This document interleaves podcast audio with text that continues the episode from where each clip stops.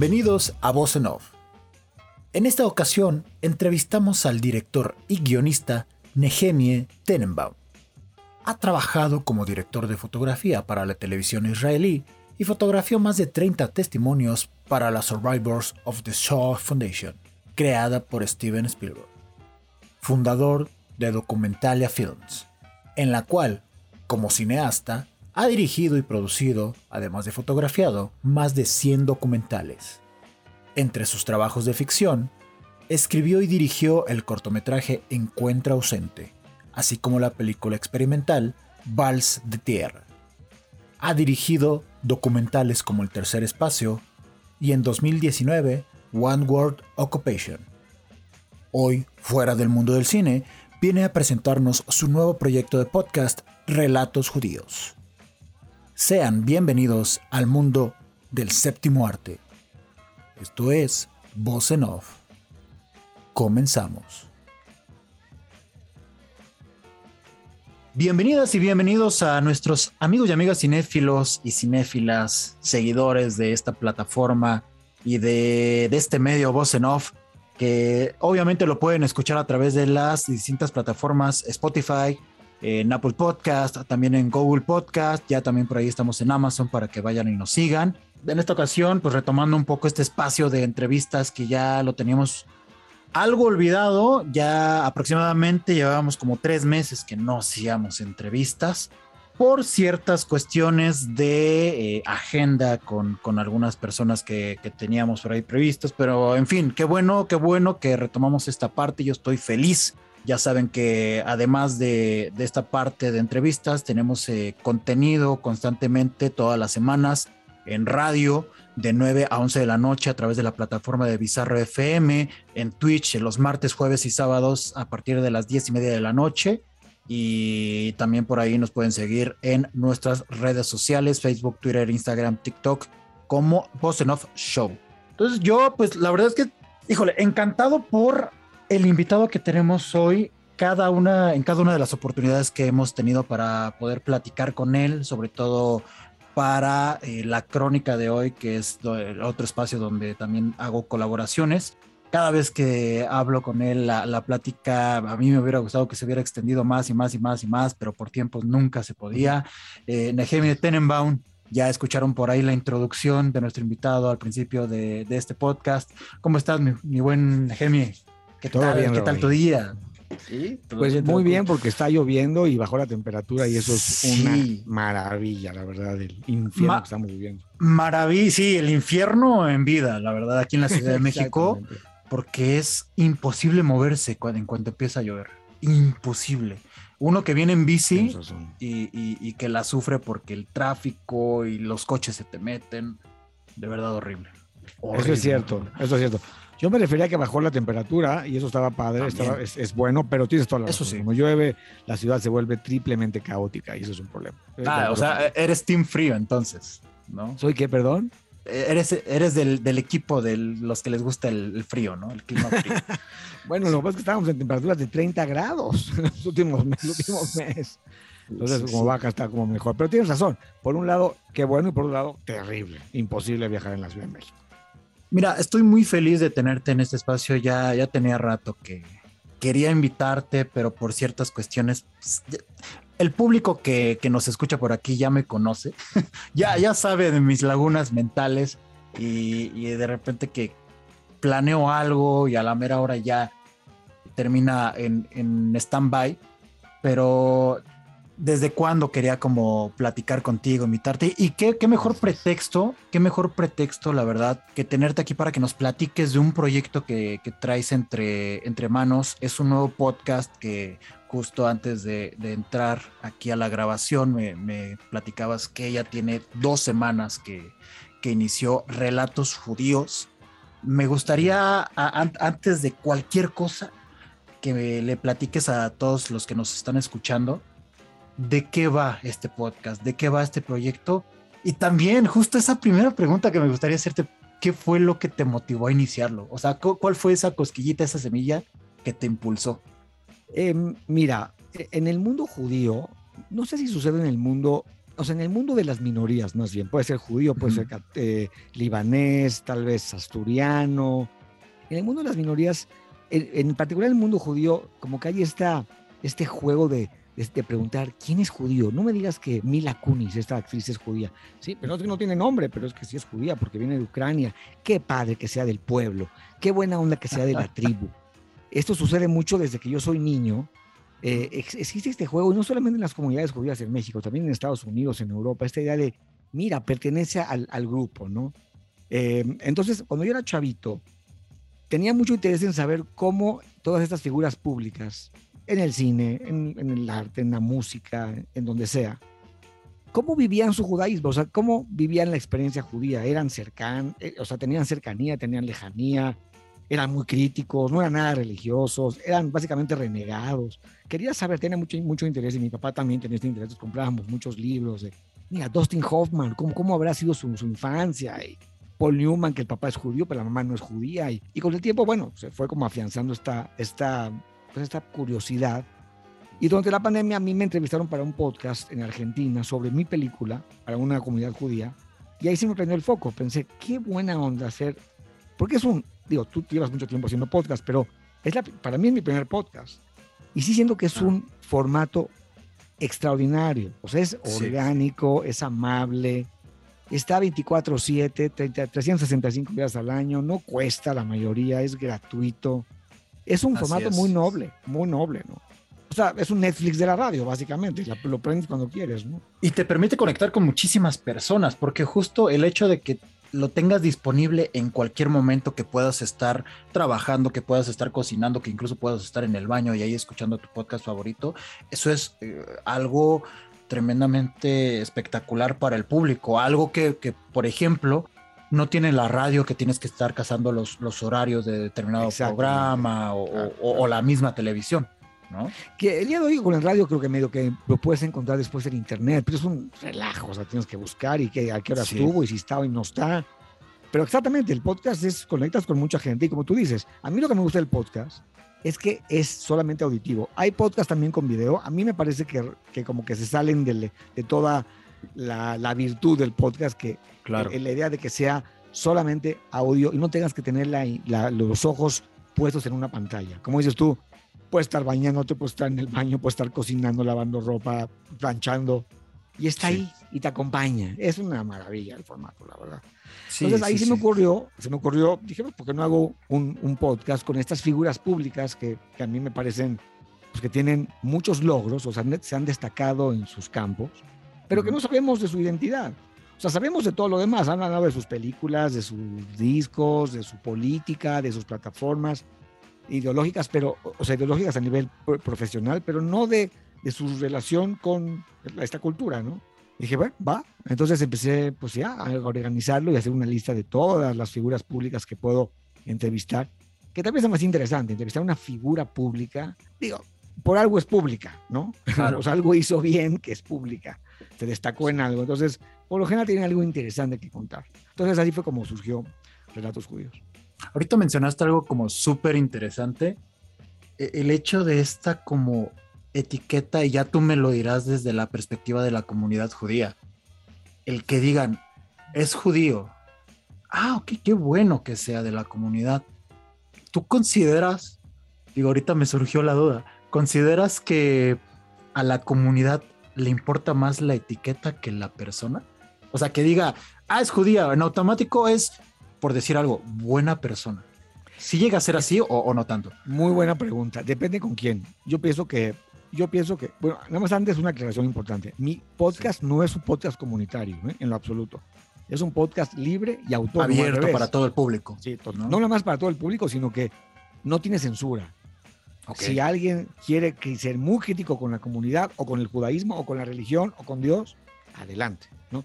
Es algo que en la comunidad, de hecho, no se va a ver bien. Eh, este es un, eso es un podcast para los libre pensadores de la comunidad, los, que sí son más rebeldes o los que sí están abiertos a la reflexión, y todo el mundo no judío que también esté abierto a la reflexión, la verdad. Entonces, dentro de esta comunidad, donde en los, círculos como más cerrados, sí puede ser que la etiqueta sea importante, ¿no? Es como, es judía. O sea, un político que es judío, pues es judío. Oye, pero está haciendo muchos este, desmadres, ¿no? Pero es judío. Pero es judío. Exacto, ¿no? Y eso me, parece terrible, evidentemente, porque lo más importante es la persona y su comportamiento, no su carácter, ¿no? no a dónde pertenece. Pero por el otro lado, desde el lado, pues, desde el punto de vista positivo, pues sí está padre que un actor o un director o un político que ha hecho buen trabajo o no sé, un escritor sea judío, como probablemente un libanés también se sienta orgulloso de que, de, que tal persona sea libanesa o un español que sea español. En ese sentido creo que sí está padre. La no, la, no la etiqueta, diría la pertenencia, la pertenencia al grupo. Hay muchos rebeldes que estén intentando salirse del molde de la comunidad, porque ahorita lo, lo, dices como, como si fuera una especie de revolución que se está intentando dar en la comunidad. Y, eso es otra pregunta. ¿Desde cuándo está esta revolución? ¿no? ¿Desde cuándo está esta parte rebelde de vamos a, salir, a salirnos del canon de la comunidad para poder justo, no, no, no lo llamaría encajar con la demás sociedad, entre comillas, sino simplemente es queremos hacer lo que nosotros queremos, a lo que nosotros pues, nos gusta, lo que nos apasiona, ¿no? Pues sabes que, Riva, y pienso que mm, no creo que haya una revolución. De hecho, justamente al revés, pienso que las comunidades en general en el mundo se están radicalizando. sí, sí hemos visto que la sociedad se está radicalizando para la derecha y para la izquierda, para lo muy ateo o lo muy religioso. Sí siento que se está yendo para los extremos, lo cual es muy desafortunado. Eso es bien peligroso, ¿no? Lo estamos viendo en México. México está completamente dividido casi casi entre chairos y, y fifís o obradoristas y antiobradoristas. Es un, yo no estoy hablando en contra de nadie ni a favor de nadie, pero sí hay una, hay una parte de aguas muy, muy, una, segmentación de ideas. Una segmentación. Sí. Pero, pero, pero una segmentación bastante mm, mordaz. Sí es mordaz, o sea, no es como gentil, es mordaz.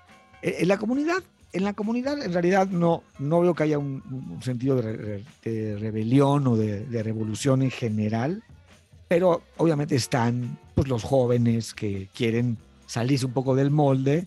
Mira, voy a decir algo muy importante, y eso es un disclaimer, no sé cómo se llama en español. Yo no estoy criticando a nadie. ¿eh? La gente que quiere estar en una comunidad hermética y cerrada y no quiere reflexionar, no tengo ningún problema. Yo hace 20 años era muy crítico pero el día de hoy ya no, yo ya no juzgo. O sea, si a alguien le funciona vivir en una burbuja, adelante. De veras, adelante.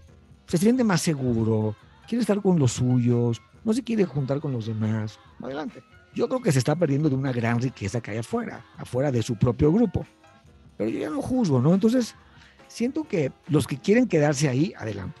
Pero los que se quieren salir, la verdad es que no creo que sean muchos. De hecho, tenía una plática con una empresa que me quería como dar consejos de cómo marketear el podcast y me dijeron, pues, ¿por qué no lo no buscas a los rebeldes de la comunidad? Yo pensaba, a ver, uno, dos, tres, cinco. no, tampoco. Y ya, y ya, tampoco son, demasiados, ¿no? No son Exacto, demasiados. que me pasé. Al segundo lo conté doble. a mí me estoy contando doble. Exactamente, exactamente. No, es, broma. O sea, sí creo que hay, obviamente hay. pero también creo que hay un retorno a la religiosidad. Lo vimos en la película El Tercer Espacio, ¿te acuerdas que la Sí, sí, claro, claro. Un retorno a la religiosidad en los jóvenes. Entonces, eso, adelante, no juzgo a nadie. Pero eso, bueno, cuando, entra, cuando te vas más hacia el aspecto tradicional, conservador, pues te cierras más, te cierras más a lo que sea que no es tuyo, ¿no?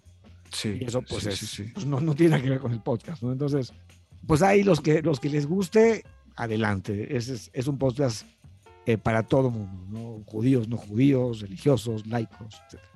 Es para todo el mundo, pero, pero finalmente sí creo que el, el objetivo es conocer esta perspectiva de, de, la comunidad. Obviamente tú lo, tú lo que estás mm. haciendo eh, ahorita ya con tres episodios que, que, ya están publicados, justo te felicité por los contenidos antes de, la grabación. Vayan a, escucharlo, de verdad que, que, es muy interesante las entrevistas con, las cuales inició. A mí, me parece que, que, sí, o sea, es para todo el público, pero finalmente, y una de las cosas por las cuales a mí se me hizo atractivo, es el hecho de justo conocer, pues, las entrañas de cómo cómo piensa la comunidad judía, porque uno puede estar hablando de política, uno puede estar hablando de cine, uno puede estar hablando desde cualquier tipo de, de ámbito, pero de cierta manera, y no sé si tú estés de acuerdo o no, tú me dirás, creo que la perspectiva de, de este nicho judío sí te hace ver este tipo de temas de, de, de forma distinta. ¿no? A, a, mí me parece que sí, sí te da otro ojo. ¿no? Y, y, no sé si sea como el objetivo. El, objetivo, que, mira, el objetivo, el objetivo es pintar un lienzo diverso, plural, uh -huh. heterogéneo, de maneras de relacionarse con la experiencia judía. No digo con el judaísmo porque el judaísmo es bien complejo, pero la experiencia judía es algo muy subjetivo, muy particular. ¿Cómo vives? Es como decir, ¿cómo me relaciono yo con la experiencia mexicana? No con el, la mexicanidad, que es más complejo, ¿no? pero con la experiencia sí. mexicana. Me relaciono a través de la gastronomía, a través de la música, a través de la historia, a través del humor, de los chistes, de las ocurrencias. Eso como lo, lo hace más, más noble en el sentido de eh, que lo hace más, es, es, más subjetivo, ¿no? Más personal. Pero sí quiero aclarar algo, eh, Ribay. Este no es un podcast que habla de la comunidad judía, pero para nada. Bueno, eso, o sea, mi interés no es ese. De hecho, fíjate qué interesante. Yo entrevisto a mucha gente de otros países. Por ejemplo, ahorita, ahora en la primera temporada sí tengo como a seis mexicanos, pero tengo a cuatro eh, latinoamericanos. Tengo un cubano, que fue el que tú escuchaste hoy, Max Leslie, sí. que fue íntimo amigo de, de, Fidel Castro en la, en la época de la revolución y hasta que se murió Fidel Castro. Él, no está en, él nunca estuvo en la comunidad judía ni de México ni de Cuba. En Cuba, o sea, sí sabía de la comunidad judía de Cuba, pero bueno, él se dedicó desde muy joven pues a, a tratar de, de, llevar a la revolución del 59 adelante, ¿no? Claro. No soy para nada versado en la, en la historia de Cuba, pero sé que él no fue parte de la comunidad. Aún así, él vivió su experiencia judía a su manera. Entrevisté, por ejemplo, a José Woldenberg, el, pues, uno de los padres de la democracia de México, ¿no? Él fue el, el presidente consejero del INE, el IFE en esa época, en la época de, de, de, la transición democrática, cuando el PRI se salió y entró Fox, sí. el presidente consejero del INE, bueno, del IFE en esa época. Uh -huh. Él se salió de la comunidad cuando estaba muy chavo. Él ya no entró a la comunidad, pero habla de cómo creció en la comunidad, cuál es su relación. Y como te decía, puede ser una relación muy distante y muy crítica. Eso es lo padre del podcast. Lo padre del podcast es que no es ningún comercial de ser judío, para nada. Es tú, platícame cómo te relacionas. Yo me relaciono muy distante. A mí me parece que eso está mal, mal, mal. O al revés, a mí me parece que eso está bien, bien, bien, bien. Yo entrevisté a Pepe Sefami, no cómo es el actor, sí. José Sefami, sí, sí, muchísimas películas. Él estuvo también en la película El Tercer Espacio, mi película. Lo entrevisté para este podcast y él, uh -huh. él creo que lo voy a publicar, no sé, en unas tres semanas Pepe es durísimo, durísimo con todo el aspecto judío. Y está sí. padrísimo eso, a mí me gusta. ¿me entiendes? Entonces, no es, como, no es como darle visibilidad a la comunidad, es simplemente darle visibilidad y darle legitimidad a la diversidad, a la diversidad. Okay. Porque si le das legitimidad a la diversidad aquí, también estás abriendo el espacio para que se le den otros ámbitos. En el ámbito eh, de LGBT, en el ámbito de las mujeres, del feminismo, de las religiones, en todos, ¿no? O sea, cuando abrimos las puertas, ¿no? Este, creo que se abren para muchos lados. Claro, ampliar el, el, espectro de cierta forma, ¿no? Es como... Completamente, así es. Como así es. entrar en esta materia que tenemos actualmente de, de inclusión para di distintos rubros. Es como, mira, está justo la comunidad judía, está esta parte de la comunidad LGBT, mm. o sea, abrir como distintos espacios para que todo se vuelva una unidad, ¿no? Que, que todo se vuelva una, una sociedad completa sin necesidad de, como mencionabas antes, sin necesidad de que se divida, ¿no? ¿Sabes en, qué? En Creo que la división, la diferencia es muy rica, la división no. Tienes razón, Exacto. me gustó esta palabra. La diferencia enriquece, la división empobrece, ¿no? Efectivamente. Bueno, eh, hay algo que quería preguntarte y es un poco encaminado a, a, esta parte de las nuevas tecnologías específicamente, pues bueno, hablando de tu podcast, no sé si en determinado momento te dio, no miedo, pero cierta inquietud en, en entrar como una, un tipo de, de, de, plataforma nueva, es decir, no, no sé si tú ya habías hecho algo similar a un podcast o si de plano fue como experiencia totalmente desde cero, nueva aprender desde las raíces, desde lo básico. Y no sé si has tenido como, como ciertos conflictos al momento de ir construyendo. Armándolo. armándolo, sí, exacto. ¿Sabes qué, Rabay? No, en realidad no. Te voy a decir porque como yo vengo del oficio del cine, yo llevo filmando 25 años, documental, como soy director, soy guionista, soy editor, ya sabes que en el mundo documental hacemos de todo. Sí, sí, sí. Como que me la sabía, o sea, en realidad es la tecnología, es la misma que llevo usando, ¿no? Nada más tuve que comprar dos micrófonos buenos y una grabadora, pero bueno, yo llevo grabando audio con mis sonidistas en mis películas. Claro. Entonces, la tenía bastante fácil en ese sentido y he editado mucho, mucho video, entonces para editar audio pues es más sencillo. Lo que sí no sabía es, pues, qué son las especificaciones técnicas, si es la 128, si es 44.1, 48. Pero eso es algo muy fácil, ¿no? O sea, lo encontré en internet, hablé con un par de amigos que hacen podcast, me dijeron que, les que era lo más conveniente. Lo que sí no sé para nada es cómo comercializar. O sea, no tengo idea. Eso sí, no sé, y ya también pregunté por acá y me dijeron, no, maestro, o sea, si tienes como un millón, un millón de escuchas, te van a dar dos dólares. eso, eso en cualquier lado, eso, o sea, sea YouTube, Spotify, por todos lados. Exacto, exacto, exacto. Dar una bicoca. Entonces yo dije, no, bueno, por ahí no va, mejor pido patrocinios y ya. Pero no, fíjate que estoy disfrutando muchísimo la producción de los podcasts, muchísimo, porque aparte platicas con gente interesante, ¿no? Y pues la edición, o sea, estás haciendo algo no impuesto, o sea, no es por encargo, es algo tuyo propio. Pues tú lo ves en tu propio podcast, ¿no? Es algo tuyo y eso te llena mucho, ¿no? No, yo estoy fascinado, ¿eh? Digo, si no hay dinero, no me importa, estoy fascinado haciéndolos. Sí, y es que es una, una parte hasta de cierta manera terapéutica. Yo lo veo mucho, por ejemplo, en otra plataforma en la que hago contenido que es Twitch, donde hay, existe una interacción más directa con, con el público, con la audiencia. Es estar en vivo interactuando con, con ellos. Eh, en el formato de podcast sí existe una interacción, pero es a posteriori, es, después de que ya publicaste el contenido, ya es en esta parte de redes sociales donde, donde tienes como esta conectividad y, y, te van dando como las opiniones de cómo salió, de si gustó, si no gustó, de qué tal el invitado o la invitada en determinado momento. Entonces sí lo veo como un medio que va a perdurar bastante, que esa es la siguiente pregunta. Sí, claro. En la actualidad estamos viendo que estas plataformas duran 5, 8 años, por ahí puedo mencionar, mencionar el mismo Snapchat, que en su momento era como, el, como TikTok actualmente y duró 5 años y después creo que terminó por, por decaer, todavía se mantiene, pero pues ya no es lo mismo que hace unos años. ¿Cuál crees que sea este tiempo de vigencia que tiene los contenidos como que, podemos escuchar en Spotify, el mismo Apple Podcast? ¿Sí lo ves como muy efímero o sí lo ves para largo como, como en su momento lo, lo, lo fue, lo es y creo que lo seguirá siendo la radio? Es una muy buena pregunta. La verdad es que no tengo idea qué contestarte. Lo que te puedo decir es que así como la radio no ha muerto, el cine tampoco ha muerto. Y el cine tiene más de 100 años. Pero se está, se está transformando y, ya no es lo, lo, mismo en la forma de consumo. Pero sabes que por la pandemia, ¿eh? la pandemia, bueno, la pandemia también nos, vino a dar en la madre en todos muchos sentidos.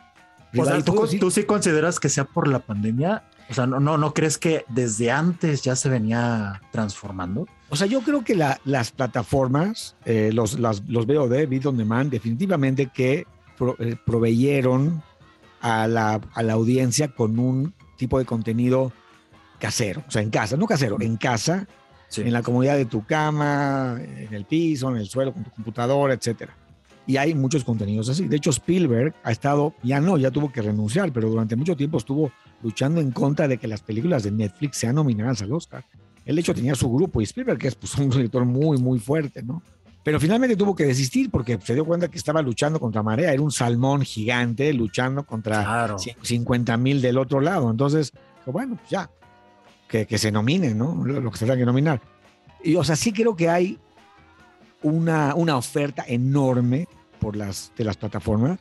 Pero mira, la experiencia del cine, y es lo que la gente, es lo que yo le platico a la gente como yo lo siento, ¿eh? no, como, no como un experto, porque yo soy director, pero no soy una persona que estudia como un crítico, un crítico, la experiencia del cine no es solamente em, ver, verlo en una pantalla, sino toda la, experiencia de salir de tu casa. O sea, es, ¿qué vas a hacer el sábado? Voy a ir al cine, vamos al cine, ¿me entiendes? Claro.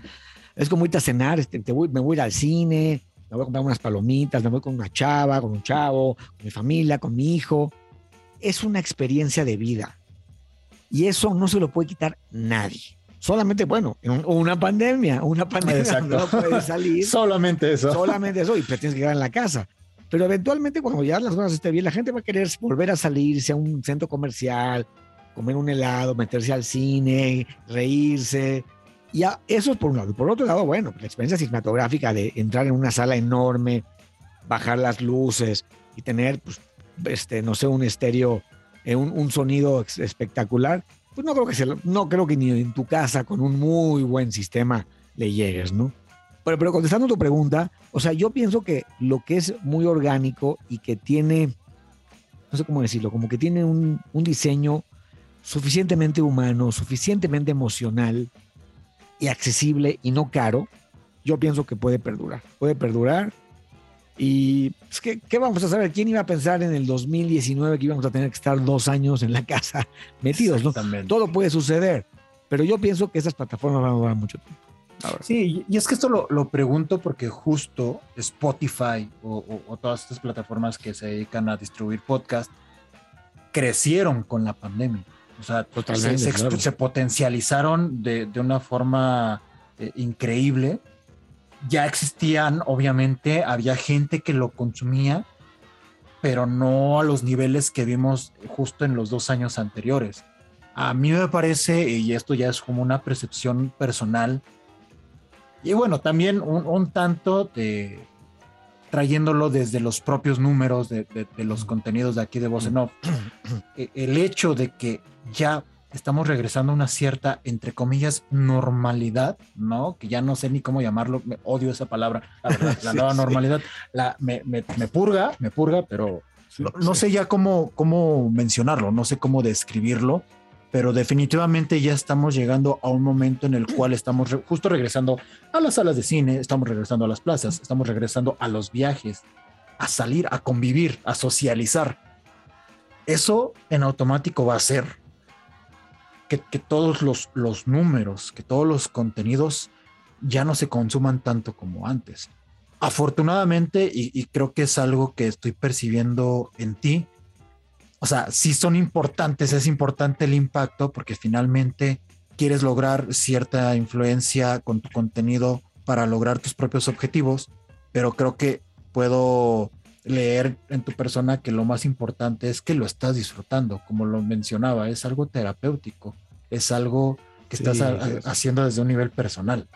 ¿No? ¿Qué, es lo, más, lo que más has disfrutado? Ahora, en todas estas entrevistas que has hecho, ¿qué es lo que más has disfrutado?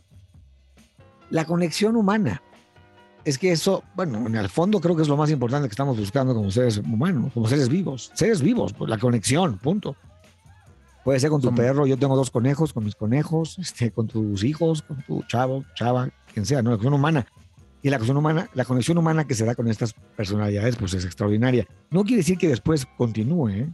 Hay con gente que ya ni después ya ni me escribo por las razones que sean, porque ellos están ocupados o yo estoy ocupado pero hay unos con los que sí se ha desarrollado cierta, pues no sé, una amistad, pero cierta relación y platicamos. Y es padrísimo tener contacto con, gente, pues, pues, inteligente, sensible, este, capaz. A mí me encanta eso, ¿no? Y, repito, ¿no? Tratar de, de, hacer, de, de, generar contenidos que produzcan reflexión. Para mí eso es muy importante. Que produzcan reflexión, que abran el debate, abran el debate. ¿Qué es ser judío? Pues, ¿qué es ser judío? Es bien complejo. Como también qué es ser católico, es bien complejo. O sea, ¿qué es eso? No? Nosotros somos un pueblo milenario, tenemos miles de años, bueno, dos mil años por lo menos de, desde, desde la, expulsión. Imagínate, todavía antes, un pueblo que ha estado por todos lados, que se, se dispersó por todo el mundo, donde hay laicos religiosos, conservadores, liberales, eh, amantes de los derechos humanos, eh, completamente al revés, conservadores cerrados. Está la cultura judía, la, la gastronomía judía, el lenguaje hebreo, el yiddish, el ladino, bueno, es una cultura muy compleja, ¿no? Entonces de repente decir, bueno, yo quiero abrir el debate a que no es, ser judío no es A y B nada más. Es A, B, C, D, F, G, todo. Doble A, doble T, H, J, es todo, ¿no? Y creo que eso debería de ser, pienso, en otros grupos étnicos, en grupos, grupos religiosos, pues darle chance a, la diversidad que se manifieste y legitimarla, legitimarla. Obviamente, siempre y cuando la diversidad no, no esté haciendo daño a alguien más, ¿no? Bueno, yo en mi, yo en mi diversidad de comprar una, una, arma y matar niños, no, obviamente no. no, no, no. Porque alguien no, no llegando a esos extremos. Sí, no, no, obviamente no. Exacto. Eh, estamos hablando también que dentro de la propia comunidad hay, hay diferentes ramificaciones.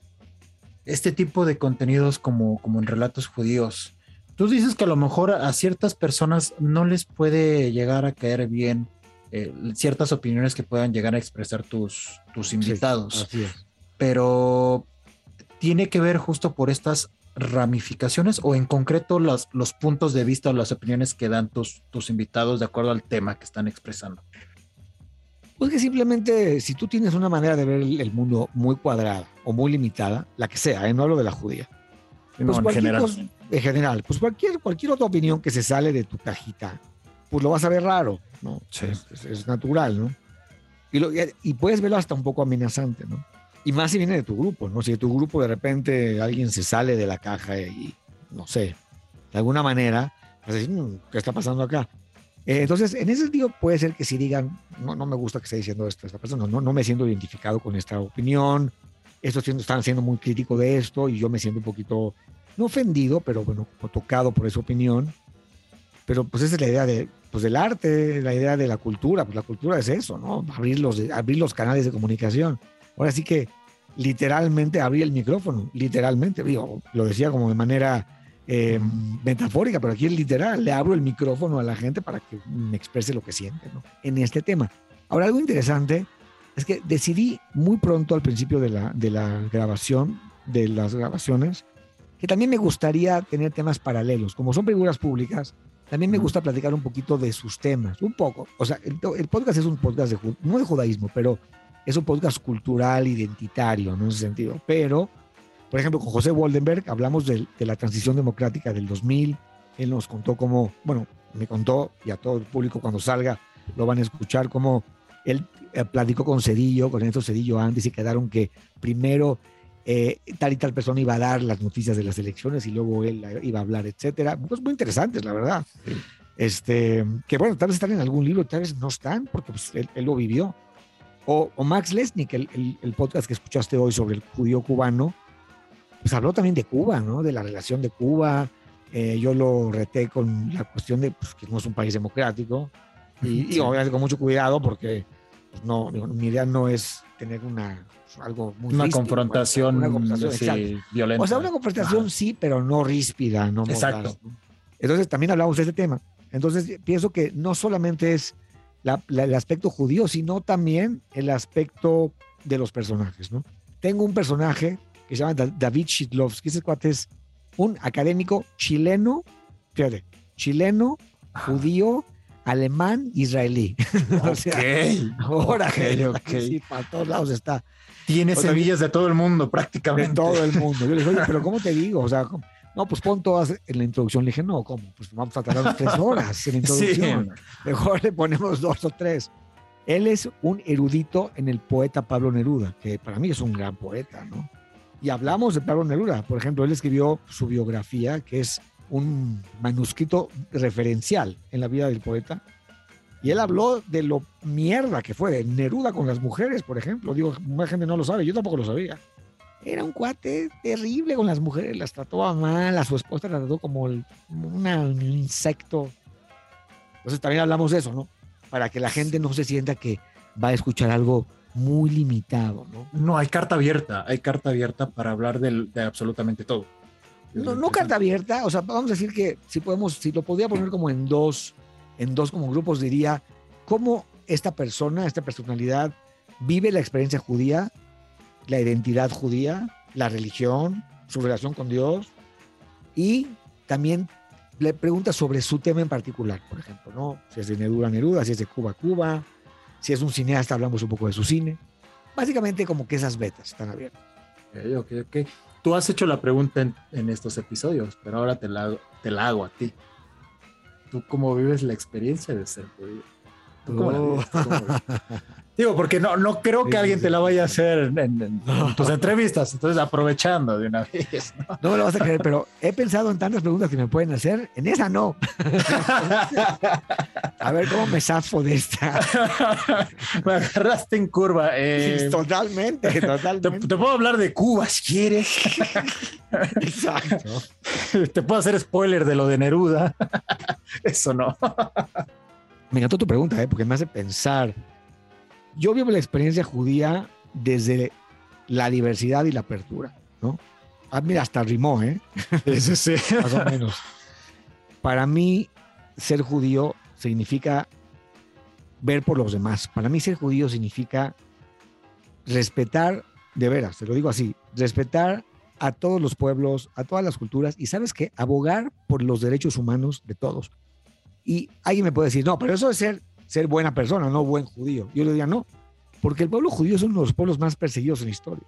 O sea, nos han perseguido, no, bueno. O sea, el holocausto es la culminación en el siglo XX de, las masacres y del antisemitismo. Pero si tú, o sea, si tú te compras un libro de History of the Jews, creo que es Paul Johnson, creo que es Paul Johnson, la historia de los judíos, que es un libro así como de 1500 páginas, y él no es judío, el escritor, pues vas a ver todas las persecuciones que hemos tenido, bueno, pero de izquierda a la derecha por todos lados. Y nosotros como pueblo debemos, después de sufrir tantas persecuciones, ser una, o sea, abanderar, abanderar los derechos humanos de los demás pueblos. O sea, decir, yo hago una película del holocausto, o yo hago un documental del holocausto, o yo hago un libro del holocausto, no solamente porque, no, porque quiero que conozcan la historia de mis antepasados, porque a mis, antepasados los mataron. Directamente a mis abuelos, mi abuelo salió, pero Mira, iba ahí ocho hermanos de mi abuelo. Mi abuelo los mataron en la guerra. No te hablo del tío, del abuelo.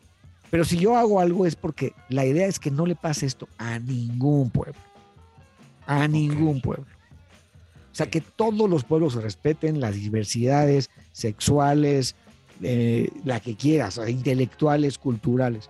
Para mí, para mí la experiencia judía va por ahí, va por ahí. Y también, obviamente, la parte religiosa es importante. O sea, yo sí creo en Dios tengo una relación cercana con Dios, pero no creo que, que el judío es mejor que los demás, definitivamente no. Creo que el judío es tan divino como el católico, el musulmán, el hindú, el chino, este, el indígena, como todos. Entonces, por ahí va. Espero que te haya contestado. No, sí, sí, no, definitivamente. Y fíjate, me abriste la puerta a otra pregunta. Te la quería hacer, pero no, no sabía cómo plantearla. A la fecha, ¿consideras que todavía se sienten perseguidos? O sea, no, no, no literal perseguidos, perseguidos físicamente, sino, no sé, intelectualmente, políticamente, socialmente. O sea, ¿crees que de cierta manera este hermetismo que tiene la comunidad judía se deba a, que quizás se puedan llegar a sentir todavía perseguidos o ya es como una parte ya mm. tradicionalista que viene de años? Muy interesante tu pregunta. Yo creo que el hermetismo tiene que ver sí con cierto miedo, de ser perseguidos porque lo tenemos en el DNA. Imagínate, un pueblo que pues, lo, tenemos. No, y se entiende, y se entiende, sí. Se entiende, exactamente. O sea, lo tenemos ahí en la genética. Hay gente que tiene, debe estar eh, con miedo y también creo que la gente tiene miedo, hablo de las, comunidades cerradas, ¿no? Las que tú dices que no se abren. Claro. Pues tienen miedo a asimilarse, ¿no? A que sus hijos se casen con los judíos, no por el hecho de que los vean inferiores, sino porque quieren preservar la cultura eh, se quieren casar dentro del grupo para que sus hijos sean judíos y sus nietos y sus bisnietos y como que más se mantenga la línea, la línea, el, linaje judío. Eso está bien, yo no, yo no creo que eso sea criticable para nada, ¿no? Le pasa lo mismo con los italianos en, en, Nueva York. Pues los italianos se casan entre ellos, ¿no? Los libaneses en México también. Los españoles también buscan como estar con ellos. Los japoneses en México tienen sus propias instituciones, sus propios colegios, ¿no? E, eso me parece que es normal. Ahora, si somos, todavía estamos perseguidos, Mira, es una excelente pregunta porque como que tiene dos vetas. Una es que a partir como de lo, del estado de la, o sea, a partir del holocausto, que terminó el holocausto, por ahí de los 50, hasta el día de hoy, desde mi punto de vista de cineasta, ¿eh? no de historiador, ni, o sea, yo soy un cineasta, el, el, pueblo judío ha tenido una, una etapa, una era muy buena, muy buena. O sea, nos ha ido bien. O sea, Israel se, se estableció el primer país judío en 2000 años. Tenemos un país que nos, que nos respalda, por más que yo estoy muy crítico de Israel por lo, el trato a los palestinos.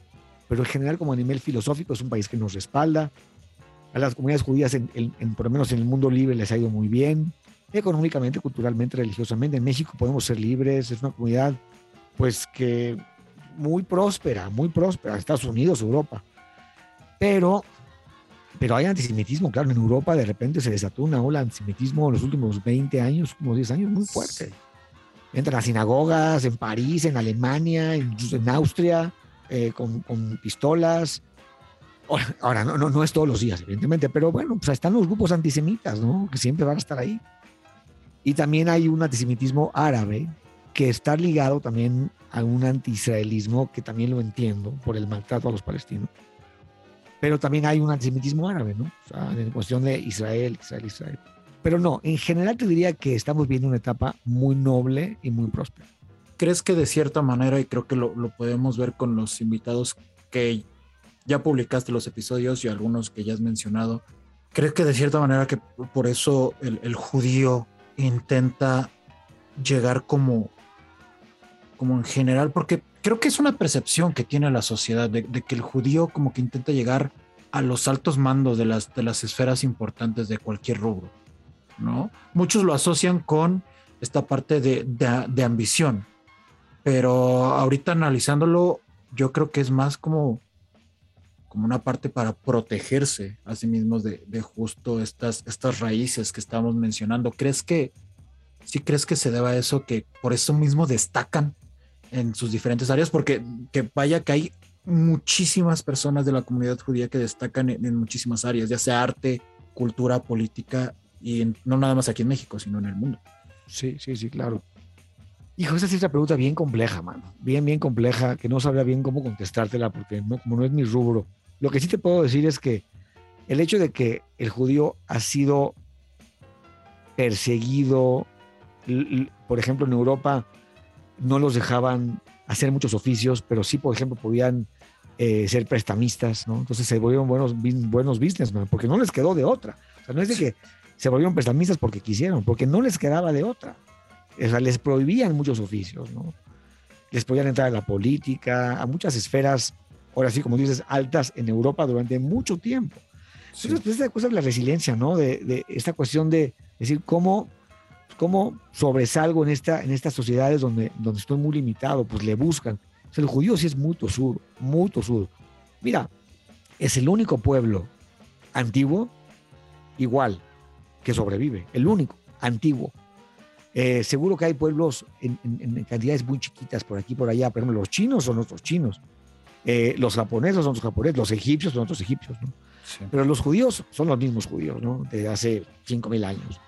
Y algo, algo han hecho bien, que, que siguen, y no, no los acaban de matar, no nos acaban de matar, gracias a Dios, porque seguimos adelante, nos volvemos a reproducir, nos levantamos, o sea, nos levantamos y seguimos adelante, ¿no? Esta, este, digo, esta, esta tosudez, esta tosudez. Y también tiene que ver con cómo nos ha ido en la historia, ¿no? Que nos ha hecho así tosudos, ¿no?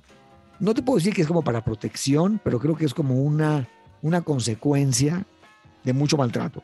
Y digo, eso no lo estoy inventando. Digo, no pueden, digo, agarrar cualquier libro de, eso, eso existe, eso es exacto, es historia, es evidencia, es hecho. Sí, pero clarísimo, o sea, por todos lados. digo, e, esta época, este último, los últimos 50 años, han sido muy buenos, pero antes, solo, oye, en el 45 terminó el holocausto, no pasó tanto tiempo, 70 años que destruyeron pues, 6 millones de la, de la judería en Europa, ¿no?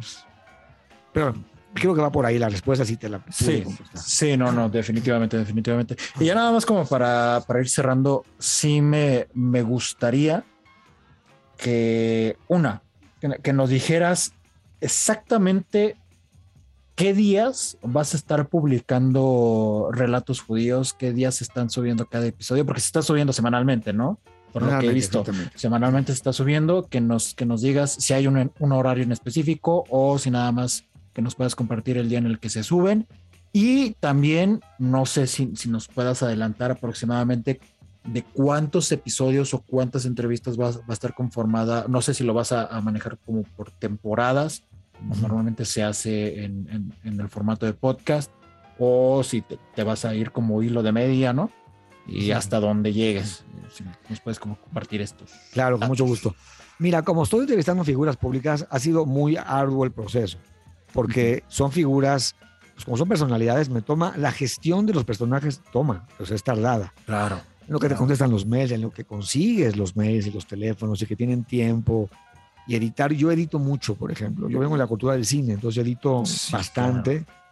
Y, por ejemplo, yo, yo tengo una directriz que es que no quiero que dure más de media hora. Esa es mi directriz. Es un trayecto en el coche. Para mí eso es importante. Sí. Entonces, si, por ejemplo, con Max Lesnick grabé dos horas. Imagínate el infierno que fue editar dos horas de historia cubana en media hora. Estuvo increíble, estoy ahí hablando con él, pero, pero fue un infierno editar, ¿no? Entonces, como es complejo, sí tengo ahorita como un, un eh, pad, un colchón de 10 de 10 programas, que es como mi temporada, son 10. No sé si eso es correcto, es la primera vez que hago podcast, eh, no sé si hay algún número. Digamos que, digamos que cada quien lo, lo establece de acuerdo al tipo de ah. contenido, porque por ejemplo hay, hay, algunos podcasts que son, no sé, narraciones literarias que justo hacen como 10, mm. 12 episodios, hay algunos que justo como son entrevistas con figuras públicas demasiado importantes, por ejemplo hay, hay podcasts políticos que como es difícil conseguir una entrevista con determinado diputado o con determinado gobernador de un estado, es, complicado justo la gestión. Entonces lo que hacen es, pues nada, eh, pequeñas temporadas de, de, 10 a 15 episodios y vámonos para adelante, ¿no? Y después esperan un ratito a que... Y después esperan un rato justo para preparar la, la segunda temporada o para un propio descanso, porque también es de repente un poco abrumador, ¿no? Hay que darse descanso mental y emocional también, porque con, todas estas pláticas que vas a tener a lo largo de, esperemos que dure bastantes temporadas tu, podcast. Dios quiera. Em, híjole, va, a haber un desgaste emocional por, por los temas que vayan a abordar.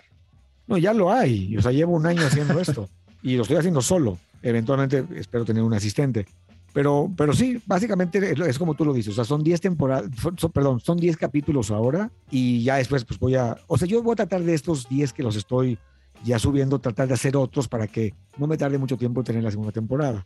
Y sí, los, subo cada jueves, cada jueves. No tengo una hora porque a veces los estoy todavía editando, reeditando y reeditando los jueves, pero a partir como de las 2 de la tarde ya están los jueves. O sea, el jueves, si se meten a Relatos Judíos, estamos en en Apple Podcast, Google Podcast, iHeartRadio, Amazon Music y Spotify. Esos cinco, lo cual me parece que es suficiente. Y sí, además pongo relatos judíos, ahí está cada jueves, son gratuitos evidentemente. Y mm, bueno, los invitamos a todos a que, a que entren a las plataformas, que nos, que nos puedan seguir, nos den un following para que les avise la plataforma directamente. Y nos encantará ver a toda la comunidad judía y más a la no judía. Lo digo en serio, ¿eh? la comunidad judía ya conoce un poco los temas.